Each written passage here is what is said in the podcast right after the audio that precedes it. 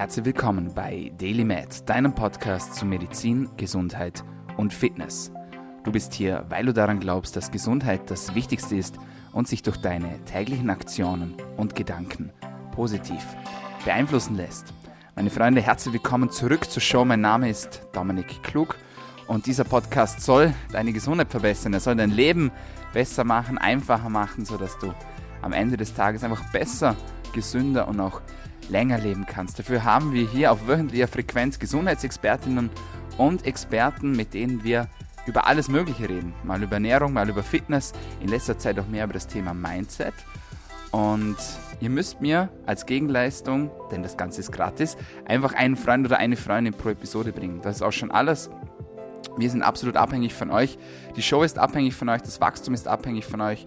Wir haben keine Werbeanzeigen, wir haben keine gesponserten Produkte, wir spammen euch nicht zu mit irgendwelchen Anbietern, wir wollen euch nichts verkaufen, sondern wir tauchen direkt rein in die Themen und ich glaube, das ist nicht so viel verlangt. Wenn ihr uns als kleine Gegenleistung einen kleinen Shoutout gibt oder ein Like hinterlässt, einen Kommentar hinterlässt oder einfach bei der nächsten Familienfeier sagt, hey, da gibt es diesen Podcast, hört doch einfach mal rein.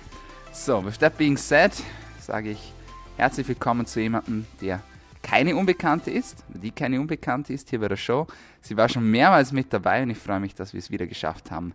Herzlich willkommen, Alessia Henoch.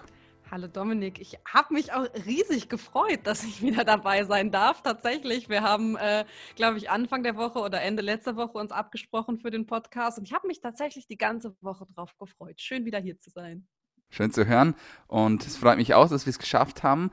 Und wir haben heute wieder ein spannendes Thema für unsere Hörerinnen und Hörer. Die letzten Male haben wir uns ja hauptsächlich mit Frauengesundheit beschäftigt, was auch sehr interessant, weil es übrigens einer der Themen, die am besten bislang angekommen sind hier beim Podcast. Das heißt, wir haben über Pille gesprochen, wir haben über Zyklus gesprochen, wir haben über Glaubenssätze auch gesprochen. Das betrifft jetzt nicht nur die Frauen natürlich, sondern auch die Männer. Aber hauptsächlich haben wir eben über das Thema Frauengesundheit geredet. So, und der Podcast heute ist tatsächlich ein bisschen spontan zustande gekommen. Ich habe einen, Post gemacht auf Instagram, nachdem ich das, nachdem ich ein Buch gelesen habe, fertig gelesen habe, und dieses Buch nennt sich The Modern Breakup. The Modern Breakup von Daniel Chidiak.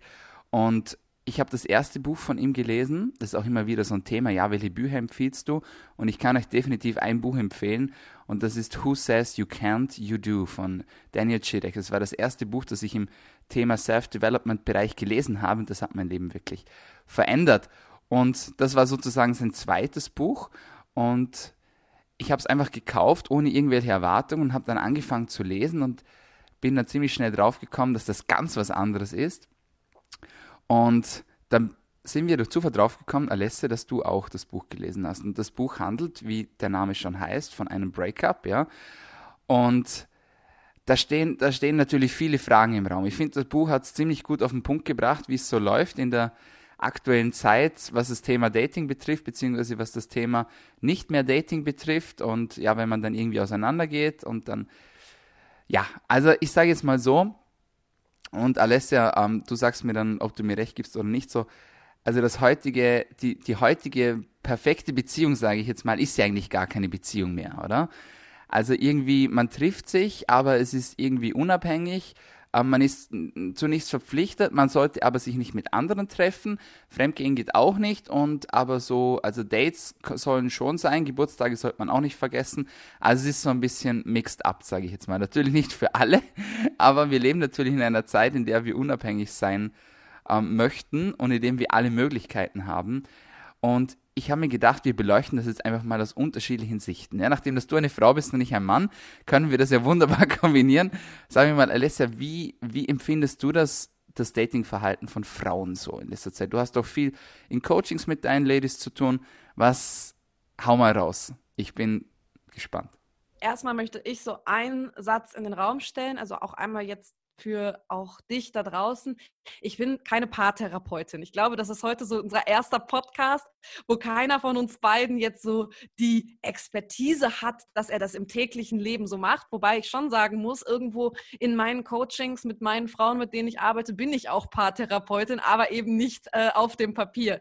Und das hat was damit zu tun, dass Beziehungen, ja, die Beziehungen, in denen wir leben, ich bin ja auch systemische oder systemischer Coach, ähm, haben ja immer was mit uns zu tun. Das heißt, wir leben ja immer in einem Konstrukt aus Beziehungen. Und eine ähm, Beziehung, eine Partnerschaft ähm, ist einfach auch immer etwas Drittes aus Zweien. Also das finde ich nämlich zum Beispiel zu dem, was du gesagt hast. Es ist einfach immer etwas Neues, etwas Drittes aus Zweien. Das ist ja einfach irgendwo auch total logisch, wenn wir darüber nachdenken. Datingverhalten von Frauen. Ähm, ja, es ist echt äh, ein spannendes Thema, weil ich habe eben da ein ganz, ganz ähnliches Gefühl wie du.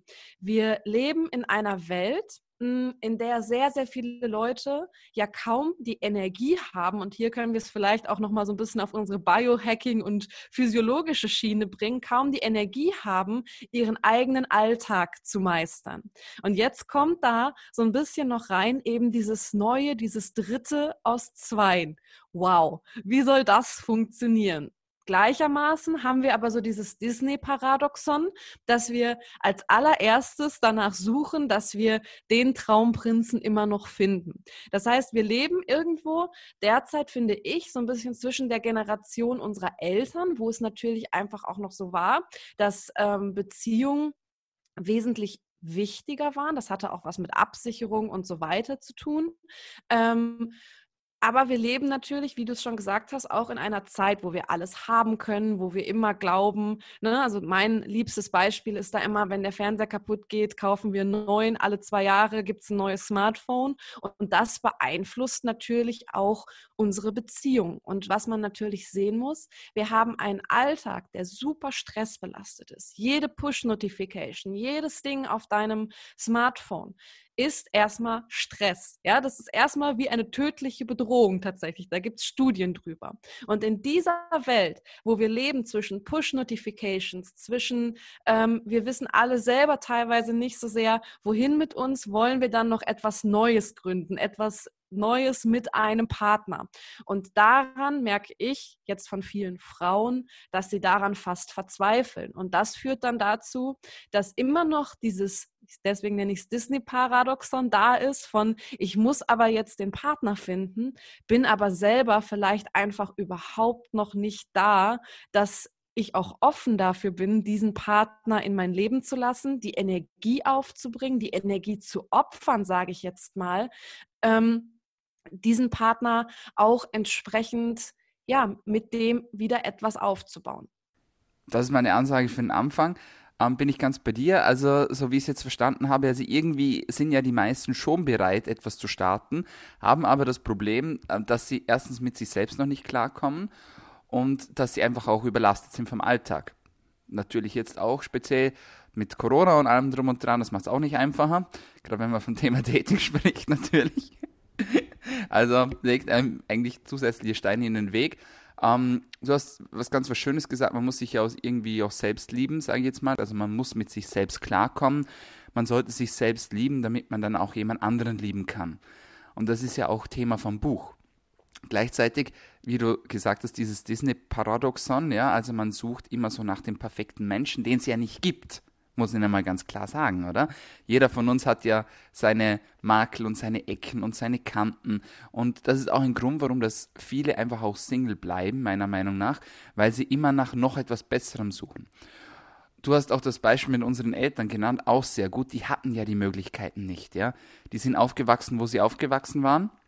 Und dann haben die gesagt, gut, ähm, wen gibt's denn da im Dorf oder in der Stadt oder von mir aus noch im Land? Aber es war ja unmöglich, jemanden zu daten, der irgendwie in, auf einem anderen Kontinent lebte. Den hat man einmal gesehen, dann gab es eine Urlaubsromanze vielleicht und das war's dann auch. Mittlerweile mit den ganzen Fernbeziehungen etc., die hatten das nicht, ja. Und da bekommt natürlich das Thema Langzeitbeziehung einen ganz neuen Stellenwert. Und ich glaube schon, dass es viele Menschen in unserer heutigen Generation das sehr bewundern also diese Erfahrung mache ich immer wieder mit Menschen, die mit Beziehungen strugglen. Die sagen ja, ja, aber meine Eltern, die haben das doch auch 50 Jahre lang geschafft. Oder 35 Jahre oder wie auch immer, ja. Ja gut, aber das war halt auch eine andere Zeit, muss man ganz ehrlich sagen. Also das muss man alles mit einbeziehen, da bin ich komplett bei dir. Was man auch mit einbeziehen sollte, meiner Meinung nach, ist auch die Tatsache, dass sich ja die Frauen einfach gerne erobern lassen. Also ich habe selten erlebt ähm, in meinem Umfeld, dass irgendwie eine Beziehung von einer Frau aus gestartet hat. Warum ist das so? Das ist eine ganz, ganz spannende Frage und ähm, ich glaube, darauf müssen wir nicht weiter eingehen, weil du wirst nicht viele HörerInnen haben aus der Gen Z, die ja so eine Generation nach uns beiden kommt. Also wir sind da ja noch äh, eine Generation davor. Ich glaube übrigens, dass sich das da langsam wandelt. Da beschäftige ich mich in letzter Zeit so ein bisschen mit tatsächlich, dass ähm, da auch tatsächlich äh, mehr Männer sich erobern lassen und noch mehr Offenheit tatsächlich auch gegenüber starken Frauen da ist. Äh, ähm, ich glaube, es ist beides. Ich glaube tatsächlich, dass ähm, in unserer und älteren Generation so ein bisschen beides ist. Das heißt, Frauen lassen sich gerne erobern, aber Männer fühlen sich auch von starken Frauen eingeschüchtert. Ich glaube nicht, dass das nur von den Frauen ausgeht. Das ist zumindest ähm, bisschen persönliche Erfahrung, aber auch Erfahrung aus vielen Gesprächen, die ich mit starken Frauen, äh, die ich Gott sei Dank in meinem Umfeld habe, ähm, äh, die ich also als Erfahrung aus Gesprächen mitnehmen durfte. Ähm, warum sich Frauen immer noch gerne erobern lassen? Vielleicht müssen wir da dann doch wirklich nochmal dahin gehen, dass wir, ähm, wie du es schon selber sagtest, du musst einfach mal sehen, was für einen technischen Fortschritt wir in den letzten zwei, drei Jahrzehnten gemacht haben. Und wenn wir dann aber eben schauen, wie schnell wir Menschen natürlich auch Dinge internalisieren, lass uns mal ein paar hundert Jahre zurückgucken. Und lass uns dann doch mal davon ausgehen, was für eine Frau Beziehung hieß und was für einen Mann für einen Mann eine Beziehung hieß. Weil das ist ja einfach auch noch was, was wir uns vor Augen führen müssen. Ähm, wir waren ja als Menschen grundsätzlich, wenn wir jetzt nicht nur ein paar hundert, sondern eher ein paar tausend Jahre zurückgehen, gar nicht in diesem eins zu eins Verbund, in diesem monogamen Verbund lebend, sondern wir haben ja eher in Gruppen gelebt. Und eigentlich kam ja die Partnerschaft und die Monogamie auf mit dem Sesshaftwerden. Das heißt, als wir angefangen haben, sesshaft zu werden, sind wir auch monogam geworden, weil es einfach wichtiger war, dass wir natürlich jemanden hatten, der Haus und Hof mit uns beschützt, respektive eben auch die Frau eben da ist und äh, ja, die Fortpflanzung in der Familie natürlich auch sicherstellt. Für eine Frau ist es aber immer schon so gewesen, dass ähm, sie eher, ne, also so eine Geburt und eine Schwangerschaft, das dauert neun Monate. Ein Mann kann theoretisch seinen Samen ja jeden Tag irgendwo verteilen. Ne, da ist ja nicht so viel dahinter. Und ich glaube tatsächlich, dass dieses Konstrukt und auch eben was da hormonell dranhängt und wie viel Arbeit und Gefahr und so weiter ist einfach für eine Frau auch immer schon wahr, ähm, ein Kind auszutragen, ist es vielleicht auch immer noch so ein Relikt, ähm, gepaart natürlich eben mit dem, wie es uns bei Disney und Co. erzählt wird, also in unserer Sozialisierung. Ne, das hängt da ja auch noch mit drin, dass Frauen gerne erobert werden. Denn für sie war es ja immer viel mehr Gefahr, einen Partner in sein Leben zu lassen. Weil wenn wir das nur vom Fortpflanzungsaspekt äh, sehen und äh, in der KPNI zum Beispiel reden wir auch immer vom Reproduktionsdruck als einem, äh, ja, einem der Aspekte sozusagen, die man mit ein einbezieht in die ähm, Gesundheit. Ja, also die Sexualität und den Reproduktionsdruck. Ich glaube, dass das damit zusammenhängt. Also, dass es immer noch so ein Relikt aus wirklich unserer Evolution ist, plus ein äh, Relikt aus eben Disney und Co., wie wir sozialisiert sind, dass wir Frauen ähm, wirklich ob man das so sagen sicherer gehen wollen. Doch, dass wir sicherer gehen wollen, dass der Partner auch alles für uns tut, dass der Partner für uns da ist und co. Glaubst du, dass sich das ändert mit der Zeit? Also wenn eine Frau älter wird, sage ich jetzt mal, und sie sagt, sie will unbedingt ein Kind haben zum Beispiel, dann gibt es ja einfach diese biologische Uhr, die da tickt. Ja? Das, da haben wir einfach Männer einfach den Vorteil, dass wir da ein bisschen flexibler sind. Ändert sich dann das Verhalten so Richtung 35, 36? Was hast du da beobachtet? Ja, also ich würde gerne behaupten, dass es anders ist, aber tatsächlich würde ich aus meinen Beobachtungen, ich habe keine statistische Erhebung, würde ich sagen, ja, definitiv. Aber lass es uns angucken, jede zweite Ehe wird geschieden. Ne? Dafür gibt es halt auch Gründe. Ich meine, ne, also das ist ja einfach ähm, ein Punkt. Also ich weiß nicht, ähm, wie das bei dir war, aber als ich äh, Schulkind war, auch gerade eben äh, auch schon später dann auf dem Gymnasium, da war es so, dass tatsächlich die Kinder, die Scheidungskinder waren, nicht in der Überhand waren. Es gab Scheidungskinder, aber ähm, eigentlich gab es das nicht so viel. Und ich glaube, wenn man da jetzt hinguckt, sieht das ja nochmal ganz, ganz anders aus. Und ähm, ich würde, wie gesagt, zu deiner Frage sagen, definitiv ändert sich das. Also ich kenne schon Frauen, die ihre Ansprüche herunterschrauben, einfach weil irgendwann die biologische Uhr tickt. Ähm, ich glaube, dass sich das auch vielleicht verändern wird mit der Zeit. Aber ja, meine Beobachtung, meine persönliche Beobachtung würde sagen, ja. Absolut, kann ich nur bestätigen. Ähm, du hast vorhin gesagt, die Männer lassen sich gerne von starken Frauen einschüchtern. Was ist für dich eine starke Frau und was haben die dir erzählt? Warum, warum lassen sich denn Männer gerne von starken Frauen einschüchtern? Warum sie das gerne machen, weiß ich nicht, aber ich glaube, da hast du eigentlich eben schon die Antwort drauf gegeben. Das ist wieder das Thema Selbstwert. Ich glaube, da ist es auch immer noch, auch da wieder unsere Sozialisation. Ja, es ist nun mal einfach auch so, ich ähm, arbeite fast nur mit Frauen, aber machen wir uns nichts vor. Äh, Dominik, vielleicht möchtest du dich, da an, annehmen irgendwann. Äh, ein Coach gegen toxische Männlichkeit oder sowas. Ja, nein, es ist einfach ein Punkt. Ähm, Männern wird einfach auch ja immer noch dieses Bild suggeriert. Männer weinen nicht und stark sein und was weiß ich nicht was. Ne? Und damit werden viele, viele Männer wirklich immer noch aufwachsen. Und äh, als Mann bist du Ernährer der Familie und das hängt vielen Männern einfach noch nach. Punkt. Und wenn nun eine starke Frau daherkommt äh, und starke Frau, also tatsächlich hört man es auch ähm, aus der, ich nenne jetzt mal Bodybuilding-Kraftsportszene, also tatsächlich physisch stark äh, schüchtert manche Männer ein.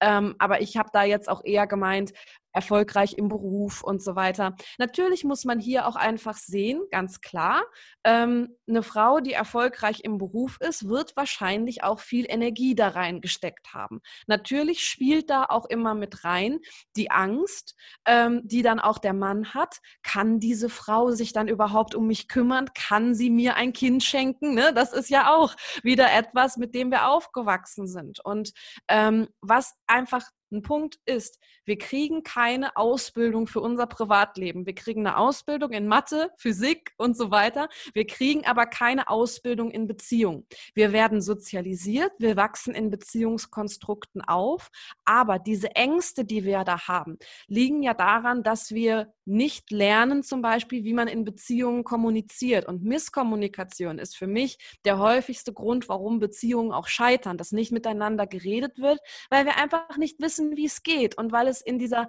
Intimität einer Beziehung, je länger sie auch gerade wird, immer schwieriger wird zu kommunizieren.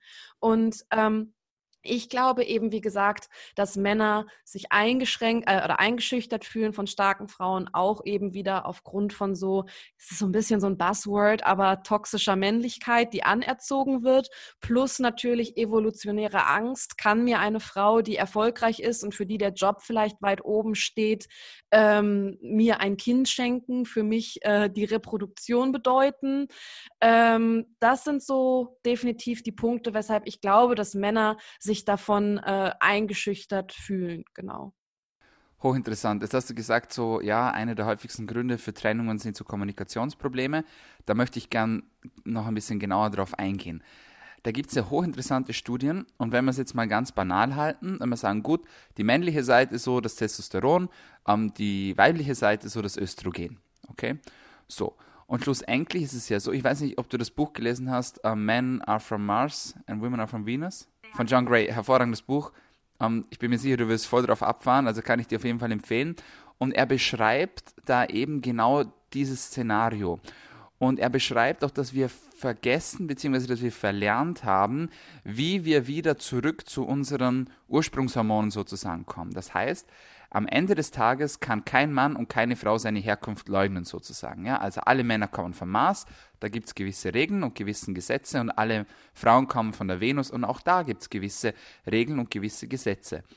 So, jetzt ist es so, wenn, Beispiel, du hast es vorher zum Beispiel gesagt, eine Frau zum Beispiel voll der Karrieretyp, okay, gibt Vollgas im Job, was wird passieren? Sie ist den ganzen Tag über dominant, sie hat vielleicht eine leitende Position etc. Ihr Testosteronwert ist das ganze, der den ganzen Tag hoch. Das heißt, sie hat eine weibliche Seite und eine männliche Seite. Und die männliche Seite wird sehr betont im Job. Ja? So, jetzt kommt sie nach Hause und was sie eigentlich tun sollte, ist eigentlich zu ihrer weiblichen Seite zurückzukehren. Das heißt, sie sollte dafür sorgen, dass sie möglichst viel Östrogen produziert. Wie macht sie das zum Beispiel? Indem, dass sie zum Beispiel redet, dass sie sich auslässt, wie ihr Tag war zum Beispiel. Ja? Oder dass sie sich zurückzieht und sich ein bisschen um sich selbst kümmert, keine Ahnung, heißes Baden Maniküre, Pediküre, was auch immer. Irgendwas, was ihre weibliche Seite stimuliert, während der Mann zum Beispiel seinen Part dazu geben kann, indem dass er seine männliche Seite stärkt. Wie macht er das? Indem er genau das Gegenteil macht, er hört zu. Es gibt Studien, dass wenn Männer zuhören, dass ihr Testosteron ansteckt. Wenn sie reden, wenn sie über ihre Probleme reden, dann steigt ihr Östrogenwert an. Und es ist ja auch gut, dass Männer über ihre Probleme reden und dass sie über ihre Gefühle reden, aber wenn sie das zu viel machen, und die ganze Zeit ihre weibliche Seite sozusagen präsentieren und die Frauen die ganze Zeit zuhören müssen, unter Anführungszeichen, dann wird das auf Dauer nicht gut gehen, weil beide nicht mehr ihre Seiten ausleben können und das gibt dann einen Mismatch sozusagen. Was sagst du dazu? Spannend, habe ich jetzt gerade viel drüber nachgedacht. Ähm, ergibt für mich einen grundsätzlichen Sinn, total, ja. Ähm, wo ich so ein bisschen dann insistieren muss, wobei es jetzt nicht so wirklich das ja ausschließt, aber mein erster Gedanke, der mir dabei, als du das erzählt hast, in den Kopf geschossen ist, war, ja, aber wie soll das denn gehen? Das klingt jetzt total blöd, aber man darf natürlich auch nicht vergessen. Und ähm, ja, grundsätzlich, das fällt mir aber auch immer wieder auf, egal zu welchem Thema ich komme. Und ich glaube, da wirst du mir recht geben. Auch wenn wir zum Beispiel über Frauengesundheit sprechen, wir landen fast immer in einer feministischen Diskussion. Und das hat nichts damit zu tun, dass ich gerne ähm, diese Flagge auch schwenke und mich da auf Diskussionen einlasse. Aber angefangen bei eben Verhütung und Co. und so weiter, ne, wie Frauen im Gesundheitssystem behandelt werden, bla bla bla.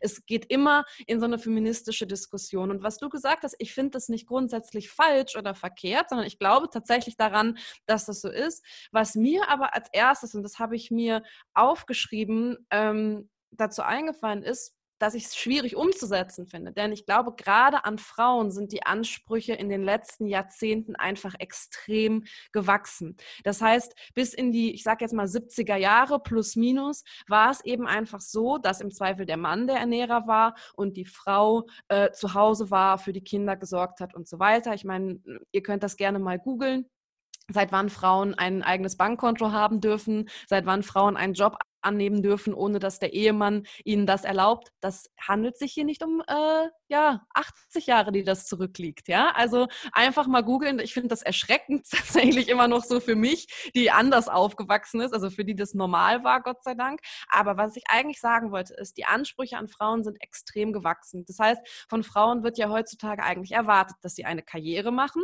ja, dass sie ähm, Vollzeit arbeiten, dass sie im Zweifel eben ähm, erfolgreich sind, dass sie dabei super aussehen. Ja, das darf man halt auch nicht vergessen. Es ist auch immer noch so dieses, du sollst dabei aber auch eigentlich noch eine Top-Figur haben, top gestylt sein, top geschminkt sein.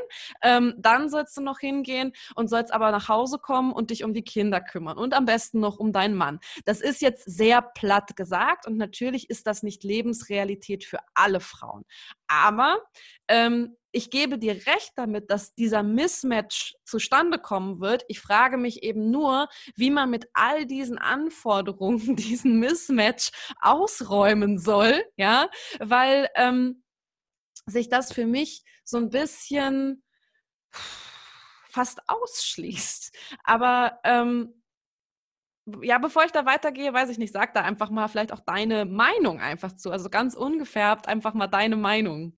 Meine Meinung ist, dass du absolut recht hast. Es ist eines der schwierigsten Dinge, die es überhaupt gibt, eine Beziehung zu managen, dass beide auf ihrer Seite wieder landen, schlussendlich.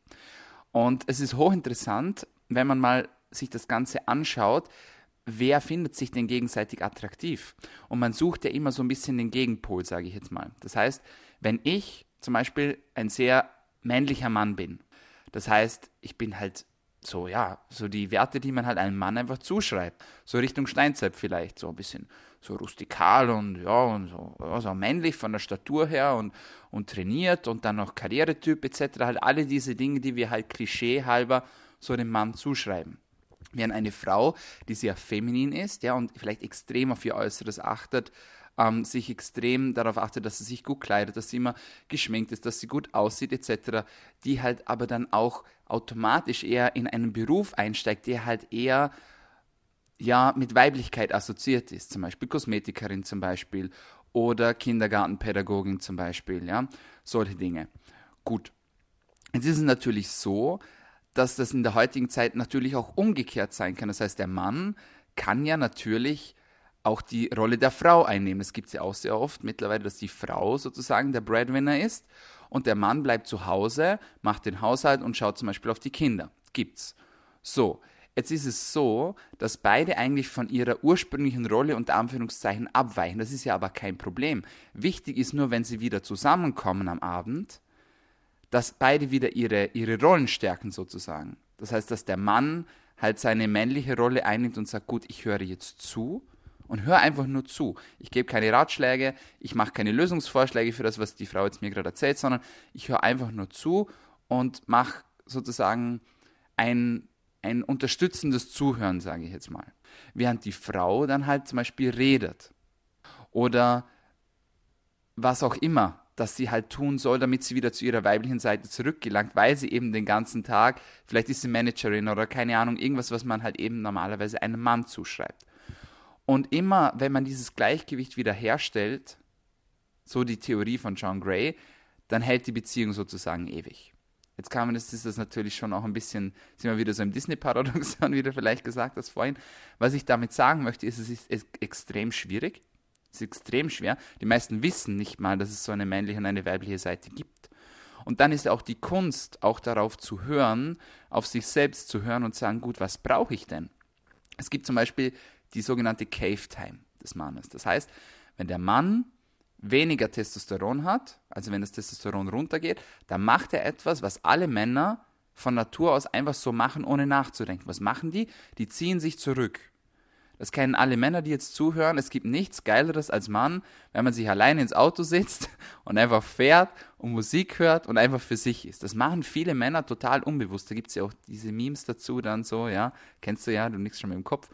Das sind so Sachen, das machen wir ja unbewusst. Wir ziehen uns zurück, wenn wir gestresst sind, wenn unser Testosteron niedrig ist, dann haben wir nicht mehr die Energie, um zuzuhören. Ja, weil unsere männliche Seite unterdrückt ist. Und dann gibt es natürlich dann die Situation, dass dann die Frau, was macht dann die Frau, Alessa? Frage jetzt dich, was macht die, wenn sich der Mann zurückzieht in der Beziehung? Oh, um Gottes Willen, da darfst du mich nicht fragen, weil ich habe da tatsächlich zu viele persönlich männliche Anteile. Aber darauf hinaus möchtest du natürlich klar, was ist los? Was ist los? Was können wir machen? Ne? Also dieses Hinterherrennen und äh, ne? ja, versuchen, sich zu kümmern. Genau das ist es, ja. Das ist so die natürliche Expression, sage ich jetzt dann. Wobei, wenn das die Frau ja weiß, dann setzt sie das in Kontext und sagt, okay, das und das ist passiert, der hat einen stressigen Tag gehabt, wie auch immer, Testosteron ist niedrig, der kommt schon wieder. Und wenn er dann kommt, dann ist er wieder vollgeladen mit Testosteron und kann wieder seine männliche Seite mehr ausdrücken. Und so geht dann das Spiel wieder weiter, sage ich jetzt mal. Also ja, ich gebe dir absolut recht, um deine Frage zu beantworten. Es ist extrem schwierig, aber ich glaube, dass es sehr gut funktionieren kann, wenn sich beide dessen bewusst sind und wenn sie die Techniken kennen, um diese anzuwenden. Ist viel Arbeit. Ja, viel Arbeit, genau. Und ähm, da lass uns auch zum Kern der Sache kommen. Erstmal musste ich gerade sehr schmunzeln, weil ich habe mir was aufgeschrieben. Ähm, ist auch, glaube ich, nicht das erste Mal, dass ich dran denke, aber das müssten wir mal erheben. Man kann ja schon sagen, dass sowohl bei Männern, insbesondere natürlich bei Frauen, weil die da anfälliger, anfälliger sind, aber auch gerade bei Männern, sicherlich ähm, durch unseren Lifestyle sich ja Hormonprobleme auch äh, ergeben. Das heißt, Männer haben immer weniger Testosteron. Klar, der Testosteronspiegel bei Männern sinkt sowieso im Alter ab, keine keine Frage, das ist normal, aber eben, ähm, wir wissen heute, dass es auch immer früher passiert. Ne? Das hat was mit äh, vielen Östrogenen in der Umwelt zu tun, einfach mit Lifestyle-Faktoren und so weiter und so fort. Aber spannende Geschichte wäre auch mal zu sehen, wie das Beziehungen verändert hat, also sprich die hormonelle Lage.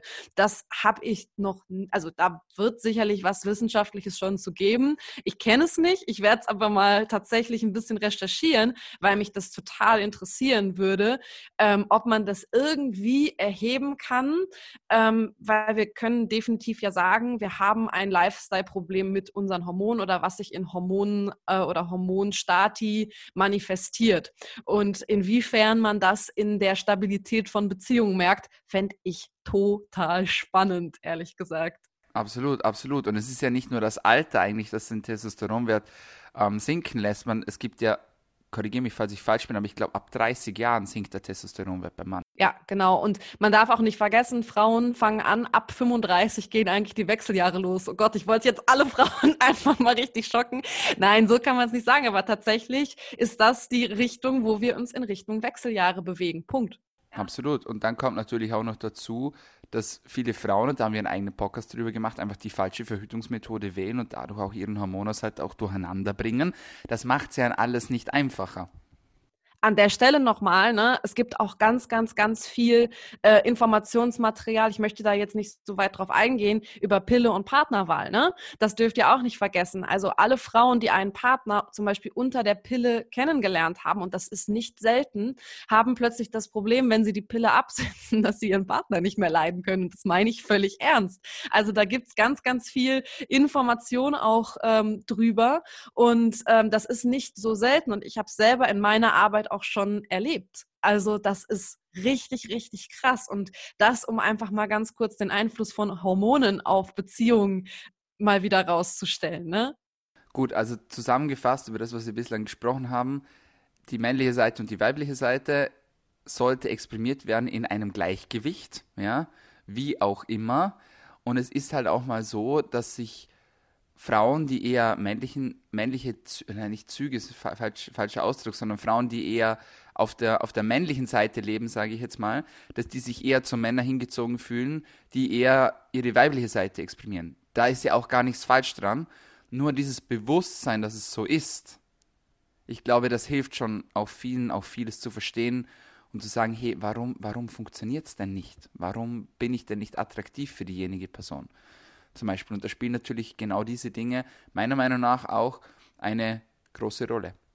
Ja, definitiv. Aber wir müssen eben uns einfach immer wieder auch vor Augen führen. Ich habe das zu Anfang schon mal gesagt. Wir kriegen keine Ausbildung für Beziehungen beziehungsweise für ein erfolgreiches Privatleben. Und wir wollen immer, dass es einfach so funktioniert. Weil das ist ja auch das, was uns äh, suggeriert wird. Ja, Sex, das funktioniert einfach so und ist am besten dann halt auch noch so, wie wir es in Pornos sehen. Weil das ist ja erstmal die sexuelle Aufklärungsquelle, die wir so haben.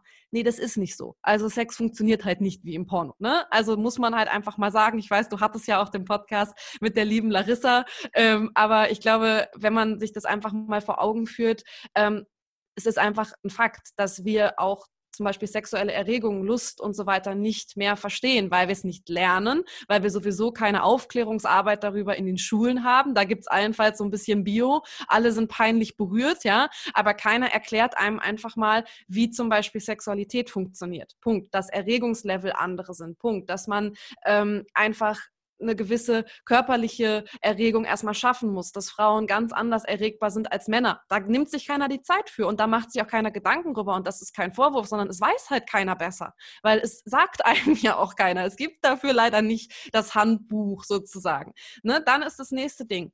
Bedürfnisse. Was habe ich eigentlich für Bedürfnisse? Frag mal, äh, wir haben 100 Leute gefragt, was sind deine Bedürfnisse? Ja, das werden die wenigsten dir wirklich Antworten drauf geben können. Das heißt, wir müssen einfach, und da können wir, glaube ich, und kommen auch so ein bisschen zum Kern, um auch wieder diesen Schlag auf das Buch zu kriegen, worum es ja auch ging. Es ist eben immer ein Teil von dir selber. Und ähm, da muss man eben auch einfach sehen, je intimer eine Partnerschaft wird, desto mehr Ängste bauen sich auch auf. Das ist normal, ja. Das ist einfach komplett normal. Das heißt, Beziehungen, je intimer sie werden, machen immer mehr Angst. So, und jetzt, wenn dann noch andere persönliche Ängste dazukommen, die wir wiederum aus unserer Sozialisation von unseren Eltern, Thema Glaubenssätze mitbekommen haben, dann kommt das auch rein in unsere Beziehung. So, wir können nicht sagen, was sind unsere Bedürfnisse. Wir lernen nicht, wie geht Kommunikation, wir lernen nicht, wie geht Sexualität, wir lernen nicht, dass es vielleicht auch verschiedene Beziehungstypen neben Disney geben darf. Das ist auch nochmal so ein Thema. Ähm, können wir auch noch eine ganze Podcast-Folge mitfüllen. Ist Monogamie die einzige Beziehungsform? Nein. Es gibt was daneben und das darf es geben. Ich sage nicht, jeder muss polygam leben, aber ich glaube eben einfach trotzdem, das sagt einem auch keiner, dass genügend Menschen einfach für oder in der Monogamie nicht glücklich sind. Und ähm, so, das sind jetzt alles Dinge, die ich einfach mal in den Raum geschmissen habe und tada, geil. Und jetzt? Ja, Trotzdem stellen wir uns alle hin und denken, ja, wir finden halt einen Partner, wir finden uns irgendwie ganz nice und das läuft auch erstmal so weit, aber irgendwie macht sich keiner dann mal weitergehend Gedanken darüber, dass das alles Dinge sind, die in diesem Topf mit drin liegen, die beachtet werden müssen, die gelernt werden müssen und die aktiv angegangen werden müssen, damit das funktioniert. Und da steht natürlich ganz, ganz klar das Thema Bedürfnisse für mich ganz oben. Meine eigenen Bedürfnisse kennen und auch hier wieder Buzzword Selbstliebe. Ähm, ich habe diese Woche wieder eine Erfahrung gehabt, wo ich gedacht habe, um Gottes Willen, Selbstliebe ist übrigens auch noch so ein Ding, was bei den Ansprüchen an Frauen jetzt mit auf die Liste kommt, weil neuerdings in den letzten Jahren musst du dich auch noch selber lieben, ja, das ist noch so mit erfolgreich sein im Job und für die Familie sorgen, ist jetzt, jetzt lieb dich gefälligst auch noch selber auf die Liste gekommen, aber auch da ist die Anleitung nicht da und die Erfahrung, ähm, muss ich einfach einmal kurz erzählen, die ich diese Woche hatte, war eine ähm, junge Frau, die sich für einen Coach, äh, ein Coaching, ein Mentoring bei mir interessiert hat und diese sagte, ja, ich hatte jetzt schon fünf Mentalcoachings und die hat mir so runtergerattert, ja, so das, was ich auch auf jedem Instagram-Meme über Selbstliebe Liebe lese, so, ne? Die hat alles toll runtergerattert und dann habe ich sie mal gefragt, ja, und was integrierst du davon in deinen Alltag? Und dann wurde sie ganz still, ja, weil sie hatte schon tausend Coachings in dem Bereich gemacht, aber wirklich sich selber geliebt hat sie natürlich immer noch nicht. Aber sie konnte mir toll aufzählen, was alles wichtig ist für Selbstliebe. So, und jetzt habe ich irgendwie ganz durcheinander geredet, aber kommen wir da auf einen Punkt. Wir müssen einfach uns auf verschiedenen Ebenen klar werden, wo wir überall dran arbeiten können und müssen. Und wir müssen einfach auch die Akzeptanz haben, dass das nicht selbstverständlich ist, dass das nicht von heute auf morgen geht und dass das einfach aber auch ein Prozess ist, der dauern darf. Ich brauche einfach nur die, den Mut, das im Zweifel meinem Partner offen zu sagen und die Energie, mit ihm darüber zu reden, weil auch da, ähm, wir haben uns so diese Elevator-Pitch-Mentalität angewöhnt. Alles muss in 60 Sekunden sein. Nee, du hast im Zweifel viele Jahrzehnte Zeit, diese Dinge alle zu erreichen. Wir müssen nur irgendwo und irgendwann mal anfangen damit. Mhm. Kann ich nur unterstreichen. Ich würde vielleicht noch eine Sache hinzufügen, und zwar auch das, das Beschäftigen beziehungsweise auch das Eingehen auf das andere Geschlecht. Wenn wir jetzt gerade von Männern und Frauen jetzt sprechen, dass die Frauen halt einfach auch einen Zyklus haben und dass sich da einfach auch einiges tut in diesem Zyklus. Und wie du gesagt hast, dass es die Möglichkeit gibt in einem vorherigen Podcast von uns, dass man zum Beispiel zyklusabhängig trainieren kann, gibt es ja auch die Möglichkeit, sage ich jetzt mal, dass man zyklusabhängig auch sein, sein Datingleben plant. Es gibt tatsächlich, ja, ja es gibt ja. tatsächlich eine, einen guten Zeitraum, des Zyklus, in dem man Dates plant und in dem man Dates tatsächlich ausführt. Und ich glaube, das ist auch etwas, das wissen die wenigsten Männer. Die sagen halt, ja gut, mach mal halt, ja. Aber wie das jetzt gerade mit dem Zyklus zusammenhängt von der Frau, da wissen eigentlich die wenigsten darüber Bescheid. Ich kann den Männern hier was absolut Geiles erzählen. Ich habe für meinen eigenen Podcast tatsächlich neulich eine Folge mit äh, einer NFP-Beraterin aufgenommen und wir haben uns über, wie kannst du den Zyklus für dich nutzen, unterhalten. Ähm, das sollte jetzt keine Werbung werden, aber ich muss so lachen, weil ich muss sie zitieren, weil ähm, das wäre unfair, das nicht zu sagen. Sie hat einen Mann, der es kapiert hat. Sie sagt, sie hat es auch nicht gewusst. Er hat sich irgendwann mal verquatscht. Der hat eine Phase bei ihrem Zyklus. Der kennt natürlich, einfach weil sie damit natürlich auch den ganzen Tag arbeitet, ihren Zyklus genauso gut wie sie. Und er hat eine Phase im Zyklus, wo er sie Sachen fragt, wo er weiß, dass sie eher Ja sagt.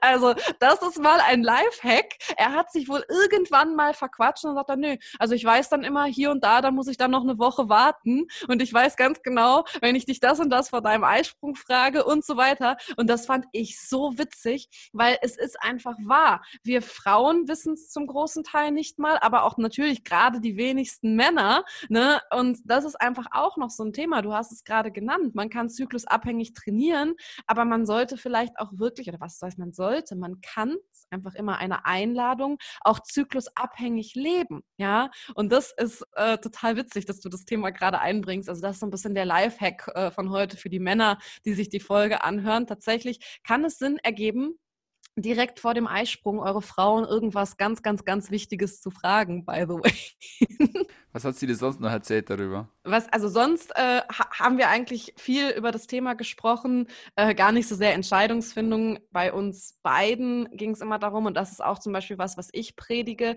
vielleicht jetzt ein bisschen weg vom Beziehungsthema, aber es geht natürlich dann auch wieder da rein. Ähm, zum Beispiel für dich als Frau ein absoluter Lifehack, plan deinen Zyklus mal anders, weil was passiert ist, in der ersten Zyklushälfte, also der östrogendominanten Phase, haben wir einfach mehr Energie im Gesamtheit. Ja, also die Progesteron, die zweite Zyklusphase ist eher die Phase, wo wir uns ein bisschen zurückziehen, wo wir ruhiger werden und so weiter. Und das ist übrigens auch eine Antwort darauf, warum es okay ist, dass du dich in deinem Zyklus, wenn du denn einen hast, weil natürlich, wenn du unter Steroidhormonen, aka Pille und Co stehst, gibt es das nicht. Ja, also dazu vielleicht nochmal den Podcast, den wir schon mal zu dem Thema gemacht haben, hören. Aber ja, ähm, die Progesterondominante, die zweite Zyklusphase, ist eben eher so die Einmummelphase, die ruhigere Phase, während die ersten ähm, oder die erste zyklische Phase, die östrogendominante Phase, eher dafür da ist, dass du viel Power hast, dass du Sachen angehst, gerade zum Eisprung hin, ne, nimmst du tausend Projekte an und da kommt das große Problem und das musste ich zum Beispiel auch lernen. Ich habe mir dann alles vollgeknallt, weil in der Woche vor meinem Eisprung habe ich gedacht, geil und das Projekt noch und das Projekt noch. Ja, fuck und dann kommt die scheiß zweite Zyklusphase, wo du denkst, boah, jetzt habe ich aber überhaupt keinen Bock, diese ganzen Termine wahrzunehmen und Sachen umzusetzen und das ist einfach einfach auch sowas, nutzt es für euch und sprecht auch über sowas vielleicht mal mit eurem Partner. Dass auch euer Partner, ne, weil das ist auch wieder sowas, der Zyklus ist natürlich immer noch behaftet mit dem, oh, bist schlecht drauf, hast deine Tage, aber dass man das eigentlich ganz anders nutzen und sehen kann, ja. Legt euch Aufgaben, die eher sowas Organisatorisches haben, wo ihr aber vielleicht mehr für euch sein könnt in die zweite Zyklushälfte plant euch nicht zu viele. Gut, jetzt äh, derzeit ist mit rausgehen eh nicht, aber es werden auch andere und bessere Zeiten kommen. Ähm, ne, plant euch in der zweiten Zyklus Hälfte nicht ein, jeden Abend irgendwo rausgehen zu müssen und hier noch auf Tralafiti. Ja, sowas plant euch eher in die erste Zyklusphase rein. Und habt auch als Mann für eure Frau da Verständnis, dass sie vielleicht eben in, äh, den, in der Zeit oder den Tagen vor ihrer Periode nicht so viel Bock darauf hat, noch auf zehn Veranstaltungen mitzugehen. Habt dann aber auch das Verständnis, dass ihr das seid und macht nicht euren Partner dafür verantwortlich. Der hat das nämlich nicht und der möchte vielleicht rausgehen. Also das wären jetzt so so meine kleinen Hacks, die man erstmal umsetzen kann. Ja, es ist absoluter Gamechanger und absoluter Lifehack, auch was das Thema Sex betrifft. Ja, warum hat sie denn jetzt keine Lust? Ja, was habe ich denn falsch gemacht? Ja, gar nichts. das ist es einfach, oder? Und umgekehrt auch, ja, warum, warum, zieht, die, warum zieht sich jetzt der Mann zurück? Was habe ich denn falsch gemacht? Gar nichts hast du falsch gemacht, oder? Der braucht einfach wieder Zeit, um sein Testosteron wieder aufzubauen. Der kommt aber schon wieder, ja, und zwar liebend gerne.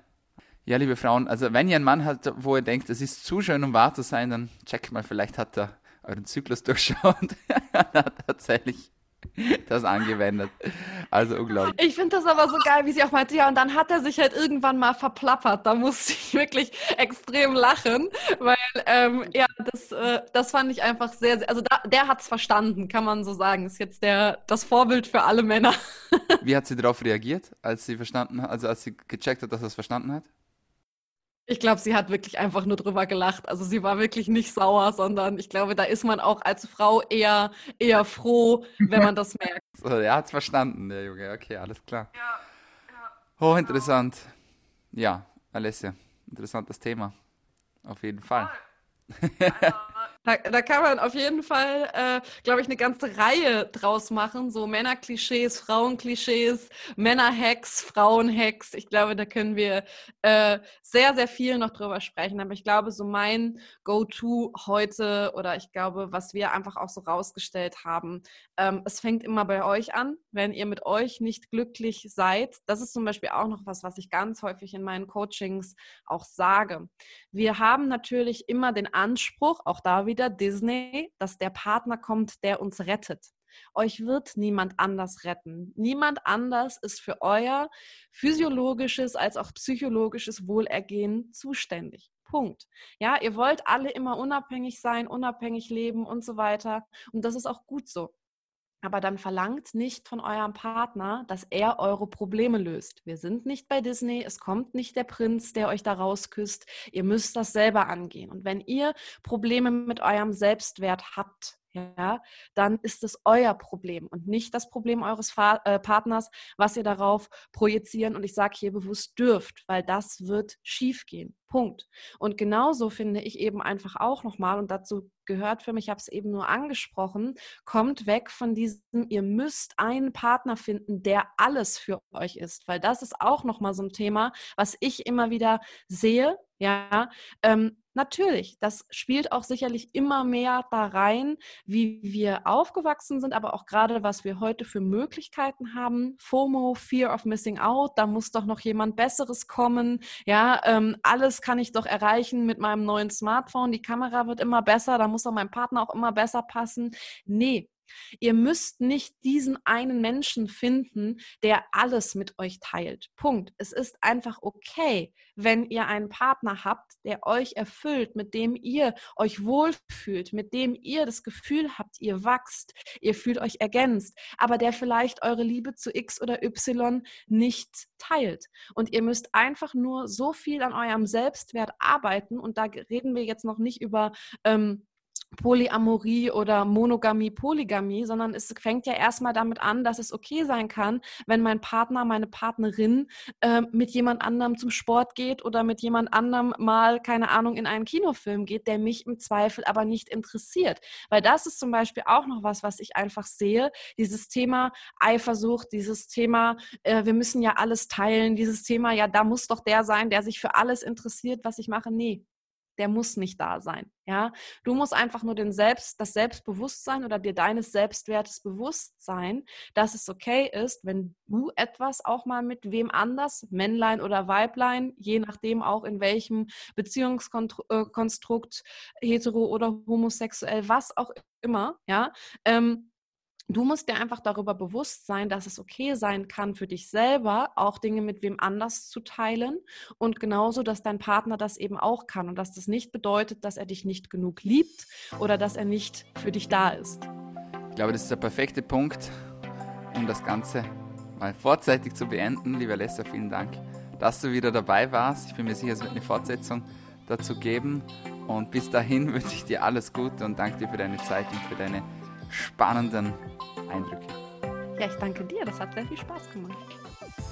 Ja, meine Freunde, das war's von uns für heute bei Daily Math, deinem Podcast zu Medizin, Gesundheit und Fitness. Alessia ist der Inf-Faulenzer, wie sie es immer so schön sagt, aber ich kann es euch sagen, checkt auf jeden Fall ihre Seiten ab, checkt ihre Arbeit ab. Das ist sehr wertvoll, was sie da macht und kann euch auf jeden Fall weiterhelfen. Und wenn wir schon von Dingen sprechen, die euch weiterhelfen, dann vergesst nicht, teilt unsere Beiträge, helft uns die Show weiterhin in ihrem Wachstum zu fördern und wenn es euch besonders gut gefallen hat, dann abonniert uns doch einfach auf Soundcloud, auf Spotify, auf iTunes, auf Stitcher, auf Anchor, wir sind überall, wo es Podcasts gibt. Und jetzt sagen wir vielen Dank, dass ihr wieder dabei wart und bis zum nächsten Mal. Bleibt gesund.